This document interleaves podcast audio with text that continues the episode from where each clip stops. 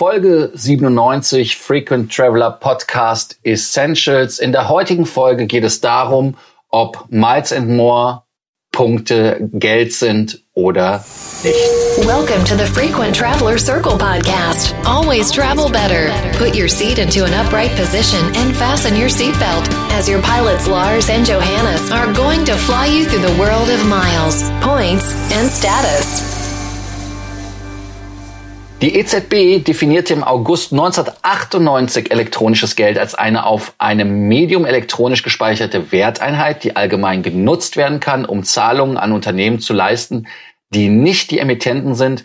Dabei erfolgt die Transaktion nicht notwendigerweise über Bankkonten, sondern die Werteinheiten auf dem Speichermedium funktionieren als vorausbezahltes Inhaberinstrument.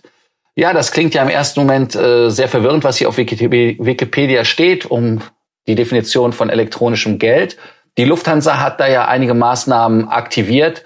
Johannes, ist Miles More eine Bank?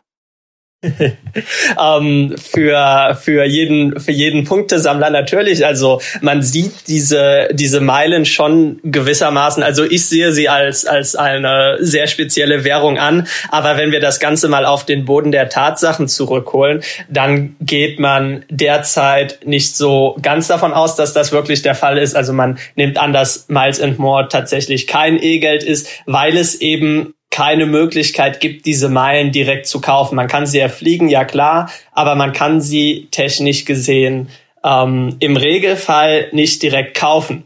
Andererseits hat man gesehen, dass in den letzten zwei, drei Wochen enorm viel Bewegung in dem Programm ist. Das Ganze hat angefangen mit einer Klage gegen Miles and More, wo sich jemand seine Meilen auszahlen lassen wollte. Ich meine, der Gegenwert, der verlangt war, war drei Cent pro Meile. Ähm, und das Ganze eben fußend auf der Argumentation, dass Miles and More Meilen eben E-Geld sind und somit müsste dann auch eine Auszahlungsmöglichkeit in echtes Bargeld gegeben sein.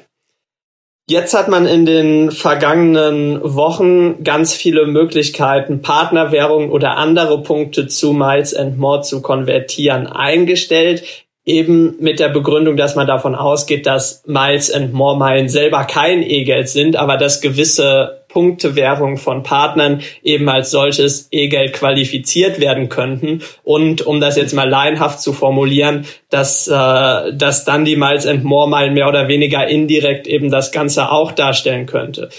Deswegen wurden Punktetransfers zum Beispiel von Marriott und so weiter eingestellt, weil man diese eben regelmäßig für Geld kaufen kann und dann eben weiter transferieren könnte. Angefangen hat das Ganze in der Schweiz, wo die allseits beliebten Superpunkte auf einmal nicht mehr in Meilen umwandelbar waren. Und jetzt hat sich das Ganze eben ausgeweitet. Lars, wie siehst du das? Glaubst du, diese Klage, die da momentan im Raum steht, wird zu irgendwas führen? Glaubst du, wir werden langfristig wieder Punkte zu Miles and More tauschen können? Oder ist das tatsächlich eine Regelung, die massive Auswirkungen auf das Programm an sich hat? Ja, das ist eine sehr, sehr äh, gute Frage. Also ich sage ja immer, wenn ich äh, spreche, dass Meilen wie Geld ist, weil es ja einen Geldwert hat. Aber ob es am Ende des Tages natürlich ein E-Geld ist, weil es ja nicht direkt eins zu eins in Geld zu tauschen ist, weil das Problem, was ja entsteht, ist ja eher aus der anderen Richtung. Also das heißt, dass, wie du ja erwähnt hast, dass die anderen Programme in Miles and More umgewandelt werden können, die man mit Geld kaufen kann. Also das heißt, man konnte ja bei Marriott oder bei Starwood konnte man ja locker flockig Punkte kaufen, regelmäßig äh, sogar mit Bonus-Anreizen äh, mit 100 Prozent, 50 Prozent. Wir erinnern uns alle. Äh, und das ist dann natürlich ein Problem, auch bei Coop, wo man äh, Coop, Coop, Coop, glaube ich, sagt man in der Schweiz Coop, ähm, wo man auch die Meilen einfach durch Zuzahlung erhöhen konnte. Also insofern ist das schon ein Problem, was eher extern zu sehen ist.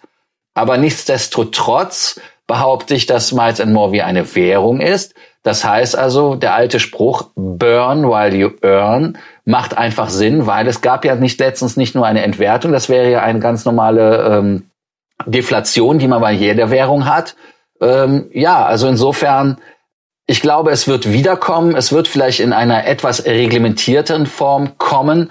Und ganz ehrlich, der Kollege, der da klagt, äh, ich glaube, dem ist einfach nur jemand bei der Lufthansa auf die Füße gestiegen und er will jetzt einfach mal zeigen, dass äh, er auch mit Stress bei Lufthansa reagieren kann.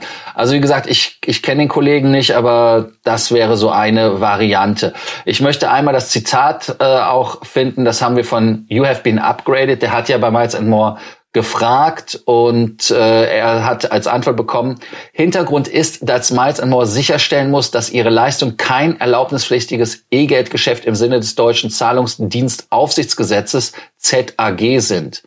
Wir können nicht vollständig ausschließen, dass die Möglichkeit, Loyalitätspunkte eines Partnerunternehmens im Ausland direkt und entgeltlich zu erwerben, als E-Geldgeschäft angesehen werden könnte.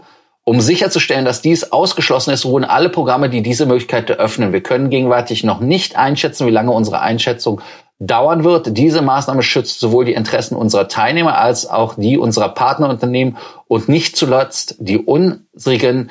Payback ist hiervon nicht betroffen. Eine Konvertierung ist weiterhin möglich. Also es heißt ganz einfach, es ist eine Vorsichtsmaßnahme der Lufthansa äh, und bestätigt das, was ich sagte, dass es sich eher um eine Absicherung gegen ein externes Risiko als ein internes Risiko handelt. Aber du bist ja unser Banken- Kreditkartenspezialist, Johannes, bei Frequent Traveler Circle und da ja auch äh, als E- und Bitcoin-Spezialist. Du hast ja auch nicht nur einen Coin selber gelauncht in einem Team zusammen während einem Praktikum war das, ne? Ähm, was sagst du denn aus, aus deinem Gefühl heraus?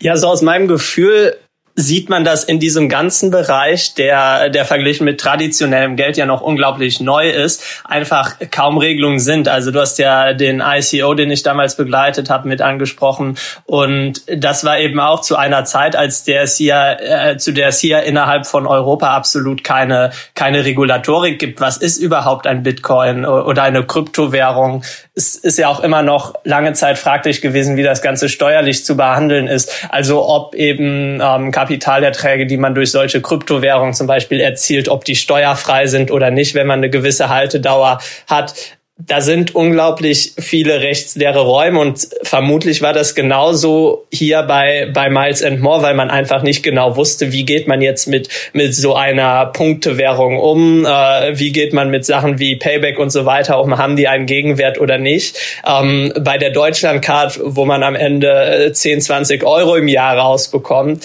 da mag das auch relativ unerheblich sein, aber bei Miles and More, wo sich die Meilen ja wirklich, gerade wenn man viel fliegt, ähm, in hohe sechsstellige Bereiche. Es gibt ja auch Leute, die haben siebenstellige ähm, Punktebeträge auf ihren Konten anstauen können. Da werden solche Themen eben plötzlich interessant.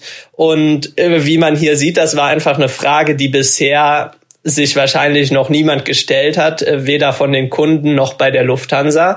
Und wenn dann jemand auf die Idee kommt, hm, das könnte doch E-Geld sein, ich probiere das jetzt einfach mal aus mit einer Klage, dann sieht man, wie da unglaublich viel Bewegung reinkommt. Das Urteil wird natürlich für alle, die viel mit Meilen und Punkten machen, sehr interessant werden, weil es eben letzten Endes auch dazu führen könnte, dass hier ein Dominoeffekt entsteht, weil wenn man jetzt zu dem Ergebnis kommt, dass Punktewährungen die gekauft werden können gegen Geld wie E-Geld zu behandeln sind, dann werden wahrscheinlich viele Möglichkeiten, die wir ja immer gerne nutzen, Stichwort zum Beispiel Hilton Hotels deutlich günstiger durch Punkte kaufen und ähnliches vom Geschäftsmodell sich verändern müssen. Weil wenn man einmal diese fixe Bindung an tatsächliche Geldwerte hat, dann kann man diese Möglichkeiten, dass ein Hilton Honors Punkt in der Einlösung alles von 0,2 Cent bis im Extremfall um die 1,5 Cent wert sein kann, dann wird das schwer sein, das eben aufrecht zu erhalten.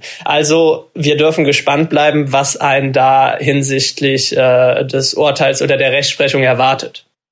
Ja, als Fazit können wir dann einfach festhalten, der Gerichtsprozess wird es zeigen. Äh, ich persönlich hoffe, dass da nichts passiert und dass es wieder zurückgeht auf alle bekannten ja, ähm, Möglichkeiten des Tauschens. Wobei man aber ganz ehrlich sagen muss, die Programme sind international und ich weiß nicht, inwieweit so etwas dann vielleicht in Amerika weiterhin geht, aber wir in Deutschland einfach nur von dem fahrenden Zug, wie ja auch bei vielen interessanten Kreditkarten, einfach nur abgeklemmt werden am Ende des Tages. Aber auch hier wieder, die Zeit wird es zeigen. Danke, dass ihr uns zugehört habt. Nicht vergessen zu subscriben oder den Podcast zu abonnieren, wie man im Deutschen so sagt. Ich wiederhole es nochmal, abonnieren nicht vergessen. Und wir freuen uns, wenn ihr uns morgen bei der nächsten Folge wieder zuhört. Bis dann. Tschüss. Thank you for listening to our podcast. Frequent Traveler Circle. Always travel better. And boost your miles, points, and status. Book your free consulting session now at www.ftcircle.com now.